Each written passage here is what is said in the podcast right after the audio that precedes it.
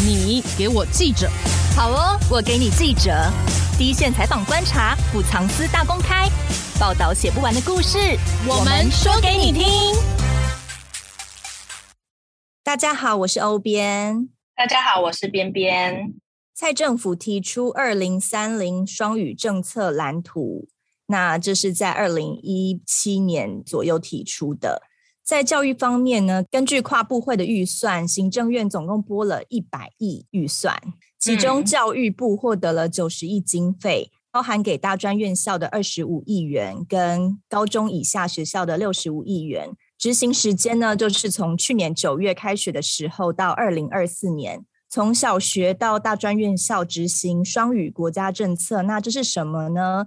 这个政策执行至今，现在也刚好满一学年了。我们今天就要来检视一下结果怎么样了。对，因为我们联合报数位版的教育记者静慧啊，一直不断的在第一线追踪我们目前教育部执行的方式，以及各个学校执行的方式。然后还有师生的反应，一般人听到双语政策就觉得哎很好啊，因为可以提升英文能力，啊、而且是从学校就开始做起。嗯，对，而且像我们以前小时候其实都没有这样子的政策，我们如果要学英文的话，都是要在外面补习，或者是你自己要想办法。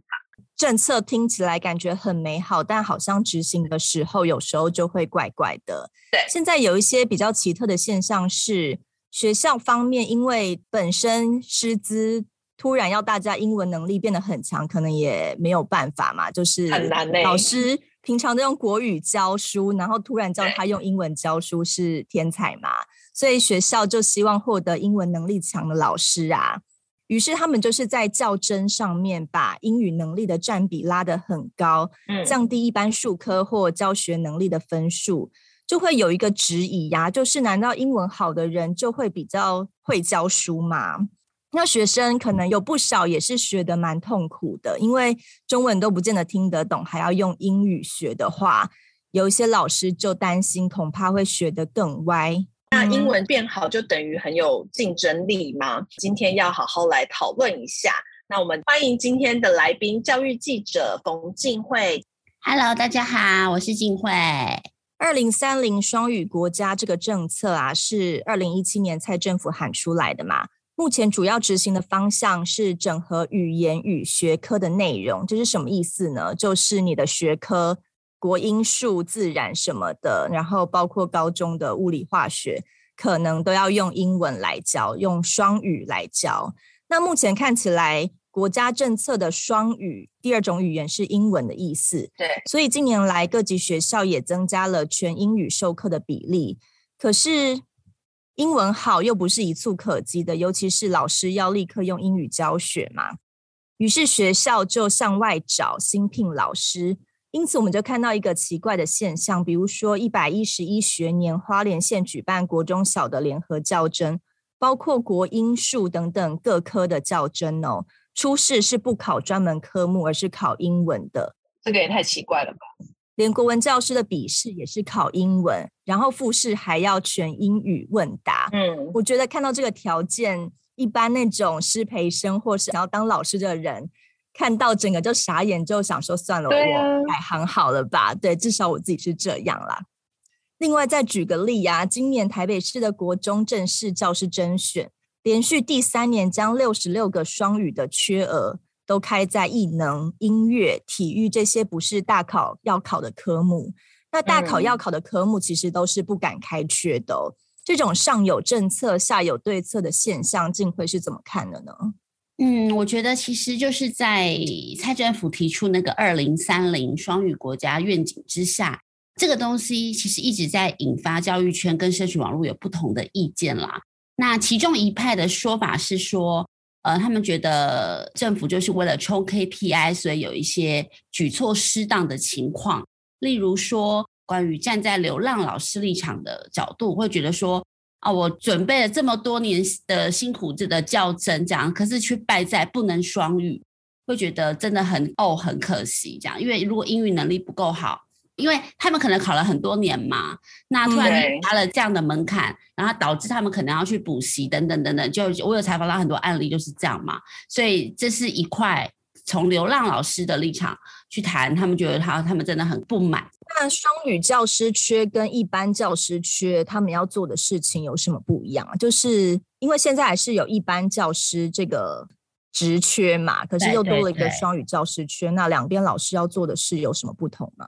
好，那我们先回归双语教师缺，他们要做什么事？例如说，我们以双语体育老师为例好了，因为现在主要是开艺能缺嘛，那体育老师他就必须要用中英文去授课哦，要怎么教啊？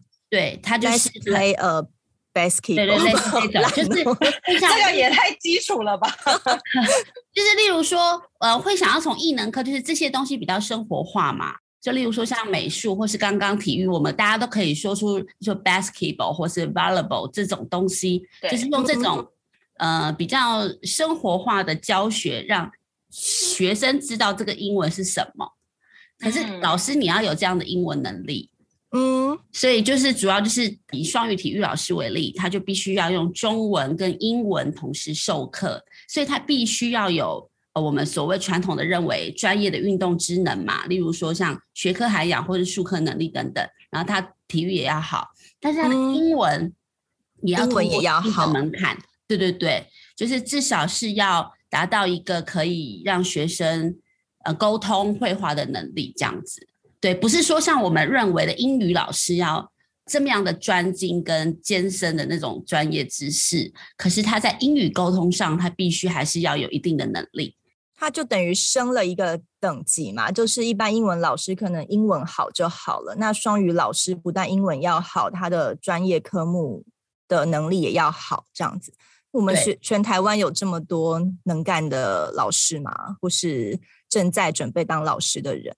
目前就是因为没有，所以其实就是现在师培端他们会觉得说，呃，现在我们需要大量的双语老师，但是其实现在双语师资培育的速度是跟不上我们一般每年校正开缺的速度，所以其实大家都会建议说，像师大啊这种师培的大学可以多开这种双语师资的培育，去因应各级学校的双语师资的需求。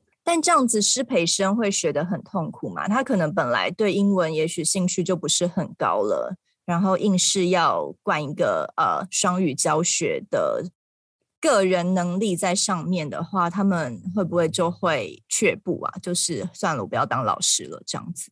会啊，就像我有采访到一个呃，他是公费师培生，但是因为我们现在的那个门槛啊，真的是太太。太难了吗？英文的门槛？对对对，就是 B two 嘛。那 B two 就是所谓的我们知道的全民英检的中高级哦，或者是多益就是七百八十五分，好难哦。这样我没有办法耶，我我的英文有够烂的。而且它只是一个资格的门槛哦，就是你要考双语老师，嗯、你必须先有过这个门槛，你才能考。嗯，对，所以有一些拿到公费的师培生，他会觉得说，我好像根本也拿不到，那我就放弃了。或者是有一些老师，可能是他，嗯、他会觉得看到这个门槛，就我根本达不到，嗯、那我可能就是疯狂的补习，这样会很花钱吗？我有采访到一个流浪老师，他也是代理很多年了，他就是我们所谓传统的那种流浪教师，嗯、但是他为了要考取他那一科的正式老师，他就必须要去补英文。他本来可以不用当双语老师的，但因为有了这个政策以后，他就必须往双语语老师的方向前进嘛。对，因为这个老师是一个艺能科的老师。嗯，那现在双北，包括像我们刚刚提到的嘛，台北、新北，他们在开双语缺的时候，都是开在艺能科的缺。那导致这些现在的艺能科的流浪老师，他为了要考上正式老师，他就必须去补英文。所以这就是一个宿命啦。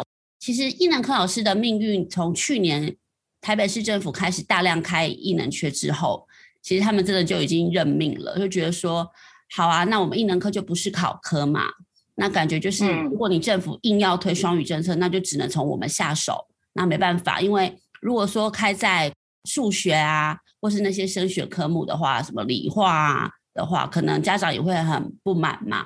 会影响到学生的学习吸收，担心说如果老师用英文教的话，会让学生学得更不好吗？对对对，所以其实教学现场已经有一点，包括我这两三年在采访英文课老师，他们其实已经有转换他们的态度了啦。一开始会觉得很生气，会觉得说为什么要拿我们下手？但是后来觉得哈，蔡政府双语政策这件事情是势在必行，一定要做的时候，为了学生的学习权益，那就从我们这边做也 OK，那就是老师再多努力一点这样子。静慧刚才有说你有采访到一个流浪教师的例子嘛？你可以跟我们分享一下，他不是去补习嘛，或是他是怎么样打算去应征他的教甄的？他是一个在台北市的流浪教师，他叫 Annie。那他平常因为他是在国中代理嘛，嗯，但是他会花比一般的老师还要多三倍以上的时间去备他们学校的双语课。那为什么要花到三倍啊？就是这是很困难的一件事吗？对，因为其实我们好像觉得双语课程听起来好像就觉得你就是把它翻成英文就好嘛。但是其实不是，它是整套课程要去做整个同整性的规划，才能让学生好吸收，而不是单纯的翻译，不然单就用翻译机就好啦。嗯，可是像我们像所谓的外师，其实就很像翻译机，就是一个中师一个外师，然后就把它翻译这样子。但是如果你是双语老师，或许没有这么的轻松跟简单，他必须要自己去转译，然后把它画成比较让学生可以吸收的课程设计，所以他。必须要去设计课程，所以他都花很多很多的时间去备课，嗯、然后他也要去研习嘛，去上一些双语的培训课程。那他下课之后，你们要可以想象哦，他早上八点去学校，然后下午五点下课，他晚上还要再去补英文。那去年我采访他的时候，因为那个时候的台北市国中教真的门槛还是 B two，就是我们刚刚说的中高级，嗯、对。然后那时候就超级绝望的，因为他连 B two 都还没有，所以他就只能去补习嘛，嗯、补补补。然后他花了十万块吧？你说去年整个补习费就花了十万块？因为是这样常年下来啦，我是没有细问他补了多久，但是他说大家 total 加起来大概是十万块。就有时候就会看着这些，就是差了几分，然后还是没有过 B two，真的觉得自己就是被放弃了，这样让人很绝望哎、欸。他真的，很对对对，他很绝望，但是。题外话就是今年，因为台北市就是有一群老师去发声嘛，所以台北市今年有降，嗯、就是有降到 B one 了，只要终结就好了。对对对，哦、所以这个 Annie 她今年就有希望可以，她有门槛过了啦。其实我觉得教学现场不会是只有这样的一个个案啦，一定有很多的老师是我们还没有直接去亲身认识的。重点是，我觉得除了老师的角度。他们观察到，他们教学现场看到学生的眼神，好了，就是当学生听到这些老师在那边讲英文的时候，他都会看到孩子绝望的眼神呢。为什么会这样说啊？绝望的眼神，我们没有办法营造那种长颈鹿美语、和家人美语那个大家快乐说英文的气氛嘛？在教学现场不是这样子的吗？呃，我觉得可能老师很努力了，但是学生可能也都是听得雾煞煞这样，所以并不是很所有的学生都对英文有兴趣。可能真的呃热爱英文的学生会觉得不错，但听不懂英文的可能就会更不想学习吗？对，我有听过老师跟我分享说，有一些小孩很喜欢上体育课，就像我们以前国小国中的时候，其实上体育课、上美术课、上音乐课是最开心的时候。可是现在你又背不太要去听英文。小孩其实觉得还蛮无奈的，本来是可以放松一点的课程，可能我做做美术啊，可以比较疗愈一点，或者去打个球，可以很放松。结果现在必须先听一堆英文，可能还不懂老师要我们做什么事情，所以很多小朋友原本喜欢的课程都有点被剥夺的感觉嘛。对，就是说我平常上那些数学、物理、化学就已经觉得很痛苦了，然后我就要上自己喜欢、嗯、想要疗愈自己身心灵的课程，还是要那么痛苦的听英文的时候，就会觉得到底有没有回到孩子的学习权益去谈呢、啊？要老师就是用全都用英文这样子讲课，他们自己会觉得尴尬吗？或是如果整堂课四十分钟都讲英文的话，他们会不会担心自己讲不好，或是？有什么错误，或是讲起来那个口音就怪怪的，会不敢讲啊？会耶，我有听到很多老师说，其实就是我们现在先把它划分开来。嗯、我现在讲正式老师好了，因为现在也我有听到很多正式的老师，被学校，因为现在学校要冲 KPI 嘛，县市政府要冲 KPI，那他会说，哎，这个县市你开了多少双语课程？那所以有一些教学，比如国小或国中，他会要求英语老师去上双语课程。哦，是哦，那他如果本身不太会画画怎么办？对，所以这就是一个很奇怪的现象，就是那个双语课程或许就是备课啦。然后体育可能也 OK，就是在旁边就是帮忙带领这样，但是这是一个奇怪的现象。另外一个是你刚刚说的，要老师让非英语课的老师去教双语课，然后他们会对英语会有一种恐惧。这是老师跟我说，就是就像我们平常没有习惯说英文嘛，那你要突然间让他用英文去上课的时候，他会恐惧。这个恐惧感其实是现在现场正式老师最害怕的事情。所以老师们会觉得说，政府应该先要去培训现在的老师，就是你看用很菜的英文、菜英文去跟小朋友讲话的话，会不会被小朋友笑啊？因为现在有一些国小啊、国中的英文都超好的，对，他们可能从幼稚园就开始学，可能比老师还要厉害。嗯，我觉得应该是会耶，这就是老师恐惧的地方吧？因为老师就是很笼统跟我讲说，其实我们会很恐惧，但是他们恐惧的点。嗯没有那么细的跟我讲，但是我觉得你刚刚讲那个是真的是有可能呢、欸。就是他们当他们讲英文，然后还被学生纠正的时候，那就不是很丢脸吗？真的没有面子哎、欸。对呀、啊，所以老师才会说，你与其在新开缺给那些流浪教师来考，不如就是好好的培训我们已经在现场的老师嘛。嗯，那我们不会害怕教英文，不会害怕讲英文这样。因为像呃，我们刚刚有谈到嘛，就是花莲县的国中小教甄啊，或是台北市的国中正式教师的甄选，初试考的都是英文，而不是专业科目。那之前就已经有教甄被诟病说，你只有花那个一二十分钟，根本就没有办法招到真正具有教学能力跟经验的老师嘛。那现在又增加了一个英文的门槛的话，会不会加重这种找不到真正会教的老师的现象啊？嗯，会耶，因为其实今年的这个花莲县的国中教师联合甄选啊，其实真的是引发轩然大波哎！嗯、你看，大家其实都有在讨论嘛。那嗯呃，就连教育部长潘文忠都觉得花莲县搞不清楚状况哎。嗯，但花莲县不是就是为了要迎合这个政策开的嘛？但教育部现在是觉得他有点矫枉过正嘛？对对对，他在那个立法院在被备询的时候，嗯、潘文忠就有讲说，呃，花莲县是有点弄没有搞清楚双语教学的核心的价值这样子。因为、嗯、好，我们先回过头来说，这一次的花莲县的教师联合甄选。呃，因为正常来讲的教师甄试是考各类科专门科目嘛，例如说初试的时候嘛，对对对，初试的时候就是考一个是，例如说数学你就考数学跟教育专业这样、嗯、各占五十趴，嗯、然后地理就考地理跟教育专业科目各占五十趴这样。但是今年的花莲就很奇怪，它就是用英文去取代专门科目。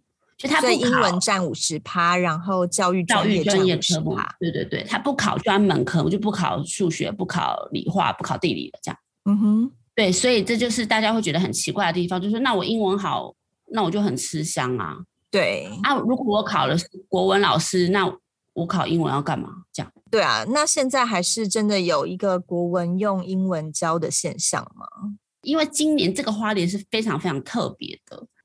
可是有一派说法，就是针对这一次的花莲的教师联合证，有一派说法是说，因为他们这一群老师要考教证的老师，他们都是拿到教师证的老师，嗯，所以有一派说法是说，其实他们已经拿到教师证了，他们的专门科目其实已经到达一定的专业水准了，不用再考了，这样。对，就不用再考，所以英文就变成是一个他们选择去取代。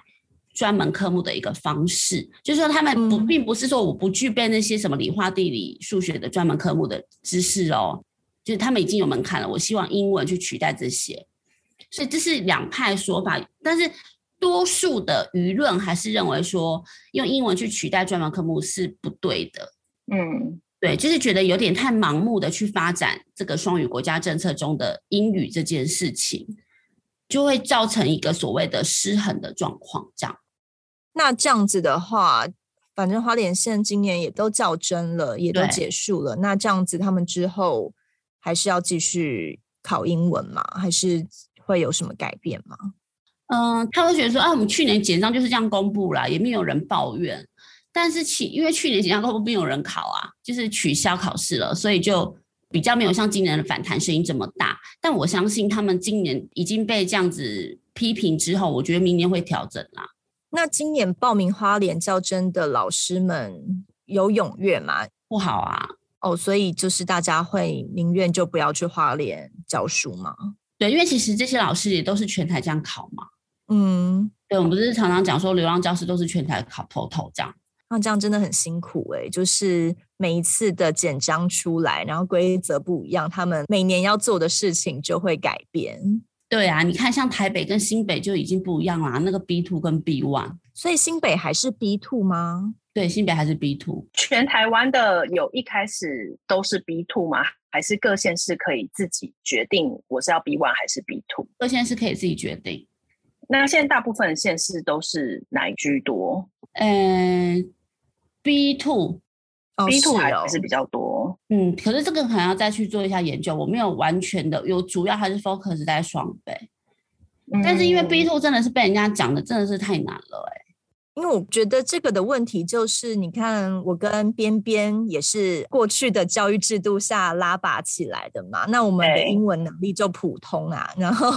突然就是说，那你们那个，因为现在要实施双语政策，我们要教学生，所以大家好像突然的英文就要变得很好一样。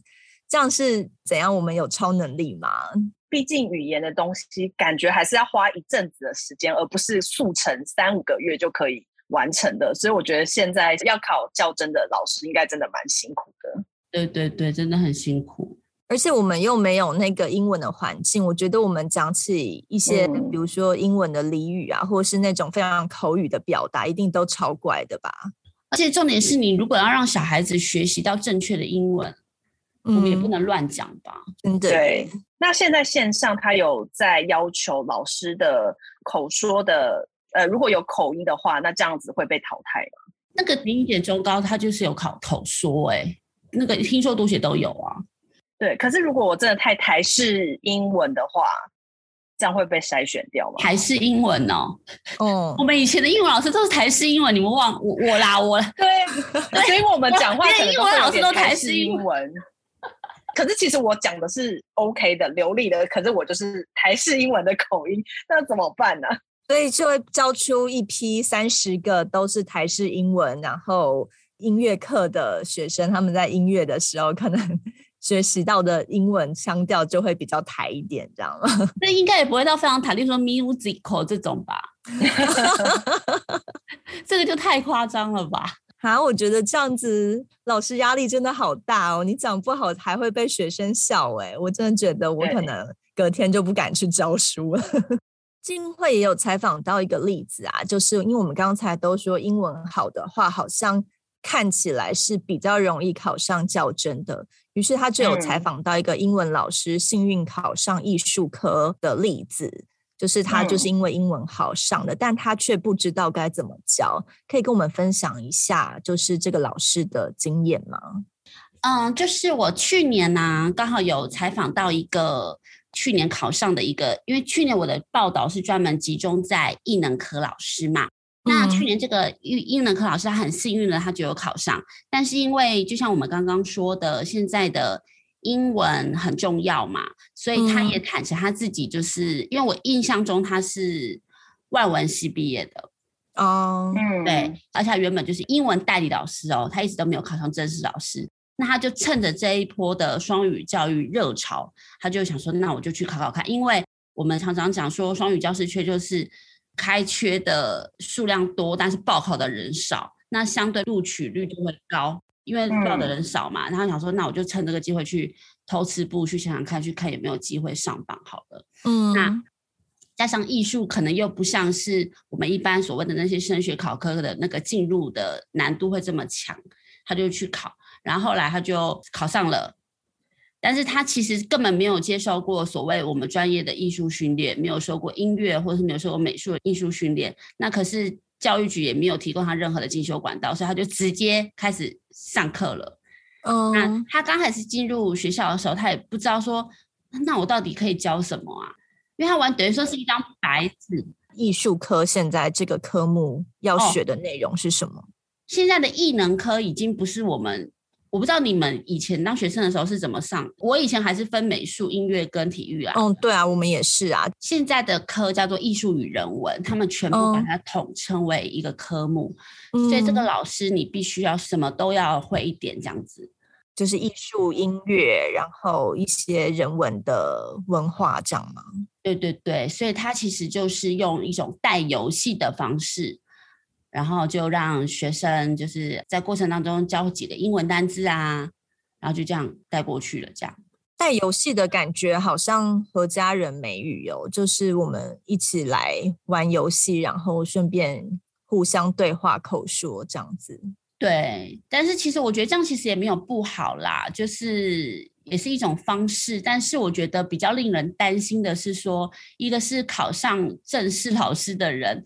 进入教学现场却不知道要怎么进行双语教学，这个政府听到不会觉得很恐怖吗？嗯，家长听到也很恐怖吧？而且刚好可能教育部希望的是双语能力很强的，但他却不知道怎么教书，对啊，然后变成说专科能力很强的，他英文不好，他也不知道怎么教书，这样子两边的老师都不会教书了，该怎么办？对啊，然后如果我是家长，我听到我的小孩是被这样的老师教，我也会觉得。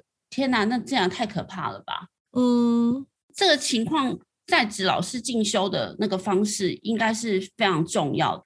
就像我刚刚最前面说的，双语课程的设计不是像一般的我们一般认为的那样的课程设计如此的简单，不是只是翻译而已，它是需要一整套的课程设计，它是必须被教育的。那嗯，政府有没有提供这一套完整的培训课程，去让这一群已经上线的老师？知道怎么样去带领小孩，这个应该是乡政府应该做的吧，而不只是说哦，现在整个我台北市你几年你要达到多少趴的双语老师，或是你整个台湾你二零三零年双语国家你要达到什么全英语授课几个学校要这样子做，不是只有在台面上的数字去达标就好了，那学生的学习权益才是最重要的。那所以现在的政府有给目前的在职老师这些资源吗？而且有一些老师可能都已经教了十几二十年了，呃，四五十岁的老师，他有办法立马转换过来吗？以我目前采访到的现现场老师，四五十岁老师也就就是没有再继续这样了啦。通常学校都是从年轻的老师着手，是放过他们这样子。然后现在因为双语老师不够嘛，所以就像我刚刚最前面说的，就是从英语老师下手啊，就把英语老师抓去填那个缺就对了。对，现在的英语老师做的事情就是后备支援，先帮忙去做双语课程的课程设计，这样子。还是说我们可以干脆就直接请外籍老师来教书，就是不用让台湾的老师这么辛苦。外籍老师现在有一些问题，就是我们现在请到的外籍老师都。主要不是英语系国家的老师哦，因为外事是全球流动的嘛。那台湾的外事薪资相对其他国家，相对邻近的，比如说像像中国大陆或者是一些其他新加坡等等国家，我们的薪资没有那么诱人，所以我们请到的外事基本上都是呃非主要英语系国家的，像欧美的外事。以我采访到的国中老师为例，大部分都不是白人。哦，主流的外师，我们目前能够请到的，其实这也没有什么关系啦。但就是外师的问题，一个是我们现在能够请到的外师的人数，因为我们的薪资不够吸引人，人数有限。嗯。再来就是外师现在通常都是被当翻译机，他们也觉得他们自己没有被重视。这些外籍老师并不是我们一般觉得的外国人，而是他们真的有教育的师资认证的嘛，就是他们本身真的是。一个老师嘛，他们本身是老师，可是通常他们来之后都被当翻译机，哦，就是我们没有去看重他们的本身的专业水准，而且我们规定外师只能教英文，只能教英文嘛？那所以不能那我们明明就已经有英文老师了，又要叫外师教英文，这样不就英文老师爆多的吗？所以英文老师会去上一些艺能课的课。哦、这个是一个很教英文，然后英文老师去教音乐这样子。因为外师的中文不 OK 嘛，所以外师必须要搭配中师一起上课。哦，对。然后外师每次都，我常听老师讲说，外师被晾在旁边就是当翻译机这样子。可是外师的，我们刚刚提到口语这件事情，它就相对是标准的，嗯，是可以让小朋友学到最道地的英文。可是我们第一个对外师的专业尊重度不够，就是他们自己其实也是有他们的专业的，例如说他们可能是电念电机的或念数学的。可是我们台湾的政府是不让他们教他们的专业。但是这有一些考量啊，因为他们的可能中文的表达能力不好，中文不好，他们也没有办法教学生，也听不懂。那这个可能也是需要再去调整的方向。就我的意思是说，如果我们台湾真的要推双语，那这些东西配套都要做好。例如说，我们怎么样让外师可以更融入我们的的教育环境，然后把他们留下来。因为很多人说，我们都把外师当免洗筷，就是嗯。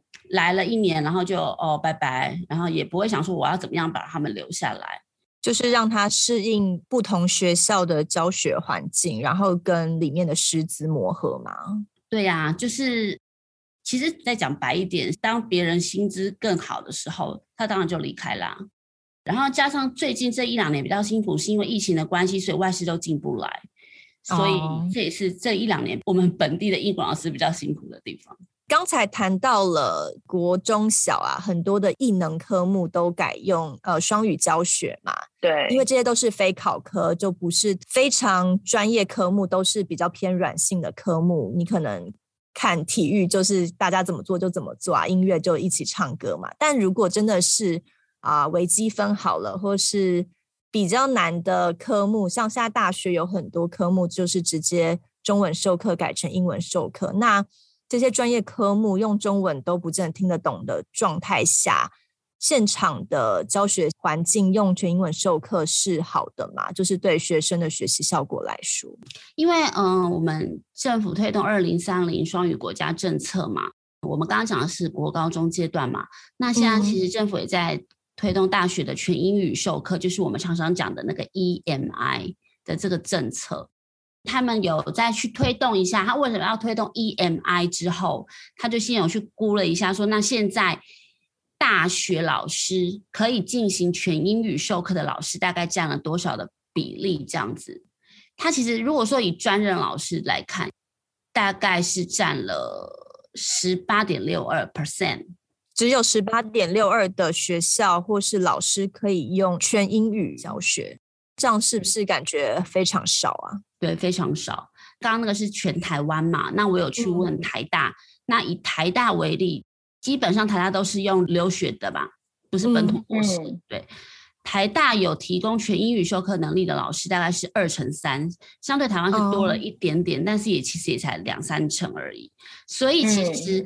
嗯有没有国外的博士学历，对于可不可以进行全英语授课，也不是绝对全然的关系啦。因为他们可能在国外读完博士回来，嗯、但是你让他用全英语教学，也没有这么的我们想象的那么的简单跟容易。那而且他们现在的全英语授课，就像刚刚我们回到了学习成效好了。通常我们大学不是都会有那个我们之前有一集谈的那个教学意见评量表吗？对啊，对。如果是面对全英语授课的老师，学生分数都会打得比较低，算是有一种反正我都听不懂的报复心态嘛。就是因为我听不懂，所以教的比较烂，这样。对，或者是他们觉得老师，像我有问到一些学生，会觉得说：“天啊，你这个英文口音也太重了吧？”就是也都 哦，就是可能这时候学生的英文的程度真的比老师好很多。嗯，那或者是他听不懂。嗯，反正那个教学意见因为被打得很低，所以导致老师也不想要开全英语授课的课啊。但现在不是他们学校只有 KPI 嘛，就是一个系或是一所学校要有几堂课是全英文授课的。对，这就是像大学端最困难的地方。教育部的目标就是说，二零二四年至少要有二十所的大学全英语授课要达三成以上。嗯，等于说全台湾现在是一百将近两百所嘛。然后你要有二十所，要有全校三成以上的全英语授课的课程，其实相对蛮高的。然后二零三零年要有四十所，嗯，大学要有八成以上的全英语授课。八成、哦、哇，八成很多哎、欸，这样感觉大家英文能力都超好的耶，就是感觉在那四十所出来的学生以后，可能都快要变成英语系国家的人这样子。对，而且我我就在想象说。大学的全英语授课，基本上我以前选课我是直接跳过啦。如果有我们那个时候就已经有全英语授课老师啦，对我也是，根根本不会想要选，不会想要修啊。对啊，但现在如果说要八成的话，那就不得不选呢、欸。但这些四十所啊，或是一开始先要达到的二十所，应该都还是从国立的顶大开始吧？这些学校的老师或是学生的英文能力，是不是还是相对好一点啊？嗯，我觉得是诶、欸，就是好像用想象的，也觉得一定是从台城、青交一些国立大学开始。嗯，对啊，这样感觉会不会加剧了英语能力的 M 型化？就是好的会更好，但因为它限制就是二十所啊、四十所，那这样后面没有被要求的学校，其实应该英文能力也不会提升多少吧？我觉得其实这回归到你进去这些大学的学生，英文能力本来就比较好啊。嗯，就是你要可以考上台清清交的学生，因为前提是你学生要听得懂。嗯，那如果你在一些可能英语程度比较不好的学生的大学里面全英语授课，学生听不懂，这好像也怪怪的。这样感觉就跟没教一样啊，他们搞不好就是在那堂课一直划手机就过了，混学分。对，对老师来讲，像呃大学会怎么做呢？就是第一个是我给你多一点钱，就是说我鼓励你开全英语授课，那我可能多帮你加一点钟点费，就是用这种方式去鼓励老师，嗯、不然老师会谁会想要用全英语授课啊？还蛮折磨自己的。对啊，备课又要多花时间。可是其实有有一些教授也有说啊，必修课还要用英语授课的话，学生的基础训练可能会被毁掉。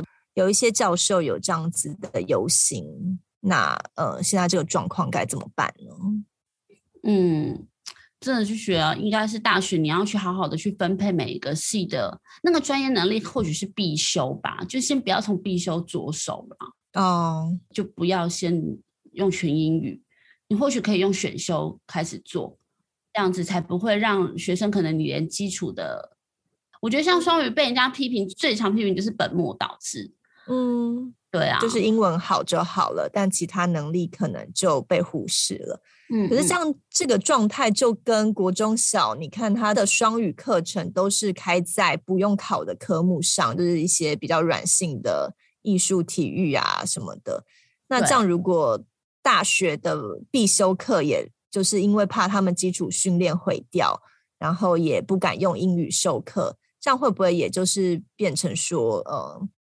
大家更重视的内容、科目什么的，反而他们的英语的基础能力会比较差。我之前有采访过一个台大土木系的学生，因为他就是学生会的干部嘛，嗯，他就有去跟学校争取，就是说你要推全英语授课，我们可以理解，但是你不能够去影响到中文开课的权益。嗯，就是说你要开全英语授课 OK，但是你的。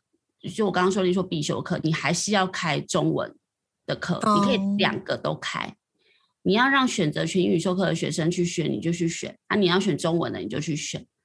就是你不能影响到学生的权益。虽然财政府或是教育部层级希望我们要推双语国家、双语政策，但就第一线的学生或老师来说，他们还是希望用中文来上课嘛？对啊。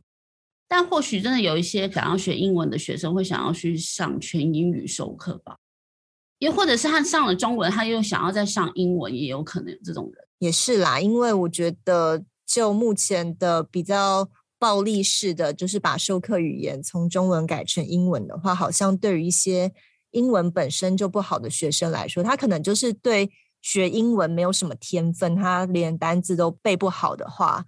这样对他们来说，可能就比较有点牺牲掉教育的权益吧。嗯嗯嗯，对啊。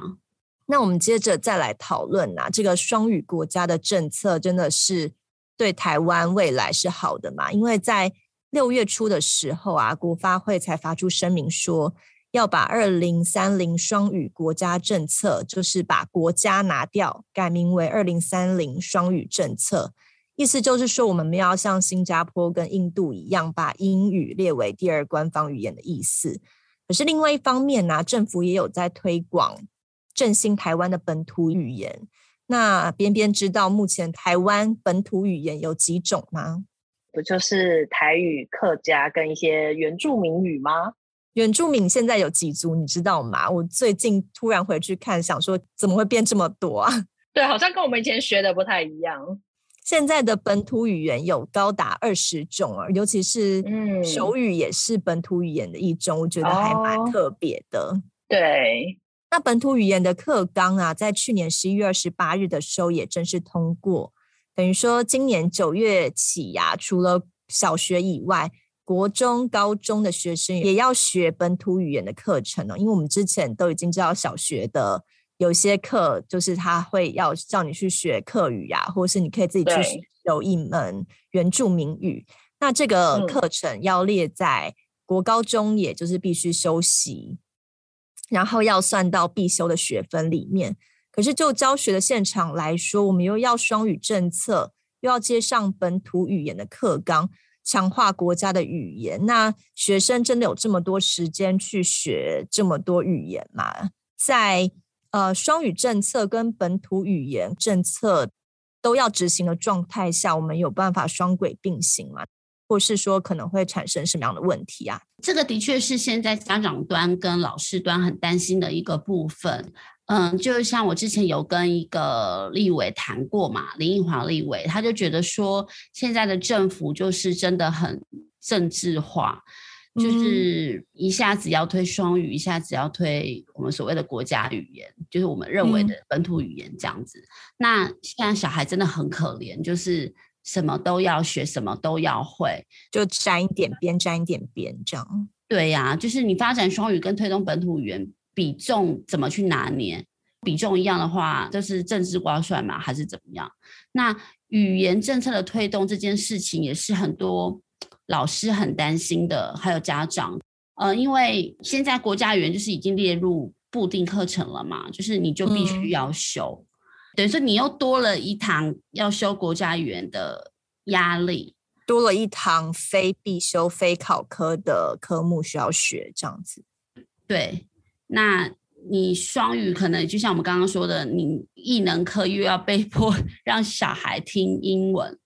那像小孩就真的是很可怜，所以这也是家长觉得可能会造成学生很大的压力的一个原因之一。这样会错乱吗？就是我在某一些科目要听英文，然后又要修本土语言，我可能去选修一门呃原住民语，但我基本上一般生活都用不太到，我一般生活还是讲国语最多。那这样子的话，整体学习的效果会好吗？我觉得语言是一个工具啦，当然多学可能家长也不会觉得有什么问题。就是你可能多会了一个客家话，或是你多学了一组原住民语，嗯、这个其实也算是一种能力。我我自己个人认为啦，就是你英文多学一点，那个、嗯、然后客语多学一点也还好，但是我觉得是压力的问题啦，嗯、就是你时间在花在这些语言学习上面。因为一天就二十四 小时，然后待在学校的时间就这么几个小时，然后你要再去念一些其他的科目，小孩真的很辛苦。因为像二零三零的双语政策好了，这个双语啊，其实政府好像也一直没有说明到底是哪两种语言。那目前看起来好像英文，因为大家就不断的加强嘛，看起来好像英文是双语其中的一语。可是那另外一个语言是什么呢？是刚刚有提到嘛，二十种本土语言都是其中一种语嘛，还是就是我们现在最常用的国语呢？就是政府对于双语国家这个概念是清楚的吗？还是不知道是哪双语？以目前来讲，政府的双语就是中文跟英文啦。嗯哼，但是独尊英文这件事情也是一直在被人家诟病的。嗯。对，就觉得说你就是打双语国家，但是为什么都在讲英文啊？就像我最近不是写了一个那个教育部签姐妹校国家的那个，嗯，教育部规定国高中签姐妹校的国家只能是英语系的国家，英语系哦，所以我不能西班牙语文学系就会被打掉。对，要以英语为母语的国家才能签姐妹校的国家。嗯嗯，就是现在就是我们已经独尊英语到一个很荒谬的境界。这样会觉得好像会英文就是比较优越嘛？那可能其他国家的语言或是本土语言好了，就会有低一层次的感觉吗？我们一直以来都有所谓的英语霸权的概念在这边，嗯哼，感觉又回头了啦。我觉得蔡政府比较矛盾的是，他又开始在畅行本土语言，嗯，就是真的就是很政治的一种语言学习政策。因为他如果独尊双语国家，一直在讲双语国家，会就觉得被骂，就说啊，你就是只有在顾到外面嘛，国际化什么的。然后说不会啊，我们也有本土语言政策啊。这时候他就有话说啦，就是一种、哦、对对对政治人物的说法，就是看起来好像都有兼顾，但实际执行上不一定都可以做得到这样。对对对对。那这就引发了另外一个讨论啊，就是难道英文好就等于国际化嘛？因为他们一开始决定要落行双语政策，就是希望我们要更国际化、更有竞争力呀、啊。但英文好就等于竞争力吗？这个问题常常大家会拿日本为例，耶，就是我们认为的日本人的英文好像没有很 OK，对不对？对。但是日本人的。呃，他们的国力跟他们在诺贝尔的得奖的状况都还蛮不错的，甚至都比台湾还要优越。嗯，对啊。对啊，所以其实英语好等于有竞争力这件事情，真的是需要被挑战的。但可能以政府目前的思维来说，就是反正先把大家英文弄好再说，那也许会成为一个国际化更有竞争力的契机嘛。当初在定这个。政策的时候就是这么的单一的去思考嘛？难道我们不能就光靠中文很好，然后整体的硬实力、软实力、半导体都很强，然后变得更有竞争力吗？我们一定要英文好吗？我自己个人认为啦，就是要回到国际化这件事情，我觉得这是必行之路。就是因为像全球化的时代，我们真的还是要鼓励孩子要走出去，不能真的只有窝在自己的国内去。闷着头学习，毕竟现在网络上你什么东西，你真的要看很多知识，你还是英文要好。嗯哼，但是我真的还是不觉得国际化应该要被划越成美国化。哦，我觉得政府其实可以再弹性一点，让大学自己去决定嘛。就是可能你可以让英语授课，但是你也可以容许日语授课或是德语授课。所谓的国际化，你更眼光可能还要再更广大一点。而且，其实如果说台湾的学生要到国外去升学进修的话，我觉得台湾也要让他们有这样的机会学习嘛，不要独尊英语啦。我觉得其实可以让学生更多元的语言学习是好事。那对于现在的双语政策，竟会有什么建议吗？因为目前都实施一学年了，那教育部的一百亿要用到二零二四年，你有什么建议说，呃，可以怎么样调整吗？因为像蔡政府是感觉是由从小到大都在做嘛，嗯，小学到大学，对对对。然后你看，像幼稚园也都有一些比较经济状况好的家庭，也都会送去一些那种全英，从幼稚园就开始全英啦。嗯，对对。所以第一个是，嗯，我们常常讲老掉牙的话题，就是城乡差距的问题，这个是要注意的啦。嗯，就是如果只能说从幼稚园就开始。阶级划分这一点要怎么样去让孩子进到国小之后，不要造成太大的程度上的不一样，让每个孩子都可以有相等的权利。这个是我觉得政府在推双语政策是必须要注意到的问题。然后再来是不要那么想要速成啦，就是当然我知道政策有政策的考量嘛，因为可能你有选举的压力啊。你有 KPI 上的压力，但是回到学生的学习权益才是最重要的，就是多多聆听教学老师在执行双语教育政策上的反应是什么，去适时的调整，嗯，不要只看台面上的数字，这个才是可以让台湾双语政策走长走远很重要的关键。对，因为政策都是文字写上去嘛，然后一句话看起来好像很美好啊，提升。学生的英文能力啊，感觉就是很棒啊，但呃，也就跟我们过去常常在讲的，就是制定政策的人真的需要走到第一线去看看，了解实际执行的状况，不然你定了政策，嗯、下面就是没有办法执行，对，对你自己也不知道怎么样，然后整个就可能让你的美意落空。